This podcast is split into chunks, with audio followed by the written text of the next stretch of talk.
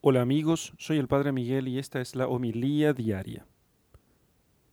Lectura del Santo Evangelio según San Lucas capítulo 7 versículos 31 al 35.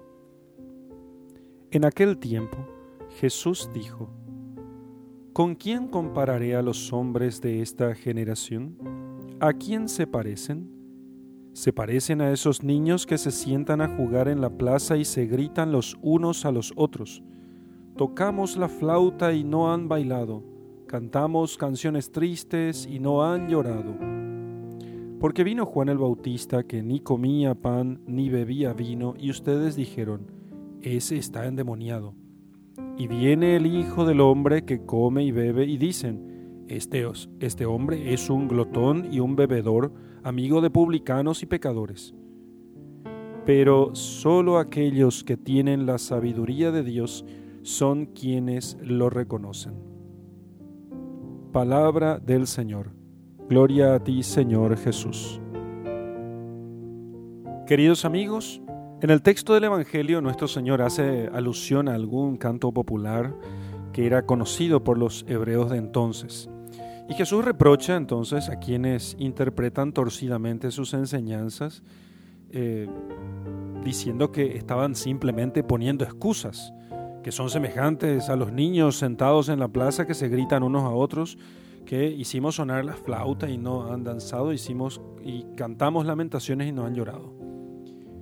Y nos transmite a continuación el Señor lo que comentan algunos de Juan el Bautista, que algunos decían que estaba Juan que no comía ni bebía vino y dijeron de él por eso que era un endemoniado. Y después viene el Hijo del Hombre que come y bebe y en cambio dicen que es un borracho.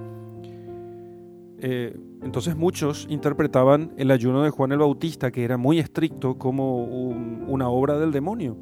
Y a Jesús, en cambio, le llaman borracho y comilón. San Lucas no tiene reparo alguno en referir las acusaciones que se dicen contra Jesús. Ningún problema tiene. Al contrario, quiere que sepamos nosotros lo que la gente pensaba, para que nuestro Señor mismo los refute.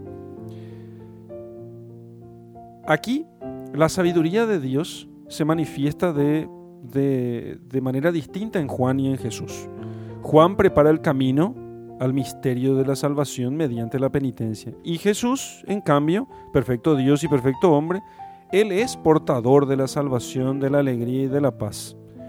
Entonces, comenta San Juan Crisóstomo este pasaje diciendo que por uno y otro camino teníais que haber venido a parar en el reino de los cielos. El Señor entonces lo que hace es terminar este breve pasaje diciendo que la sabiduría ha sido manifestada para todos sus hijos.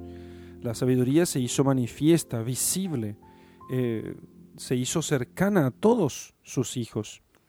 Pero lo que sucediera que muchos fariseos y doctores de la ley no supieron descubrir esa sabiduría, sino que quedaron solamente en los aspectos externos y poniendo excusas en vez de cantar la gloria de Dios que tenían delante, en vez de agradecer a Dios por un penitente o de agradecer a Dios por, la, por las palabras de vida que salían de la boca de Cristo, entonces se empleaban ellos a la maledicencia o tergiversando lo que veían y oían, diciendo que aquello era por tal o cual cosa. Nosotros lo hacemos cada vez que decimos frases como estas. Fulano de tal es tal cosa. Seguro que tal, tal es. Fulano y Mengano, el padre Mengano usa sotana. Seguro que está ocultando alguna cosa. Sultano se arrodilla para hacer. Seguro que quiere, lo que quiere hacer es mostrarse a los demás. Menganito está rezando en la iglesia. Seguro que, ¿entienden? Eso es lo que sucede, poniendo excusas y mirando las cosas no con sabiduría, sino con ojos de la carne. En vez de cantar la gloria de Dios, entonces se emplean a la maledicencia, tergiversando lo que ven y lo que oyen. Los ojos de aquellos hombres no veían las maravillas que se realizan en su presencia, y su corazón estaba cerrado ante el bien. Y en cambio, qué diferente era toda aquella otra gente a las que en tantas ocasiones el Señor tenía que imponer silencio porque todavía no había llegado la hora de su manifestación pública. Cuando les decía, no vayas a contar a nadie, no digas a nadie lo que ha sucedido. ¿Y qué hacían ellos? Muy por el contrario, iban y contaban a todo el mundo diciendo que Dios se les había manifestado. Y entonces, cuando llegó la hora de Cristo, su pasión, toda la multitud de los que bajaban, dice la Escritura, llena de alegría, comenzó a alabar a Dios en voz alta por todos los prodigios. En cambio, los fariseos pidieron a Jesús que les hagan callar. Y entonces Jesús les responde, si estos se callan, las piedras hablarán. Entonces, por un lado, los pobres del Señor que ven la obra de Dios. Por otro, los fariseos que procuran quedar bien con el mundo. Los fariseos que están más preocupados no con la justicia verdadera, sino con el quedar bien delante de otros. Algunos fariseos, entonces, lo que hacían, no, todos, pero los fariseos que, que estaban contra Jesucristo, lo que hacían era malinterpretar las obras de Dios. Entonces, hermanos, hemos de pedir nosotros sabiduría. Y tratar las cosas con sabiduría significa ver las cosas como son, no contentarse con lo que parece y no mirar desde nuestra desde la maldad, desde la carne, sino mirar desde el espíritu, viendo en, las, en lo que sucede la manifestación de Dios.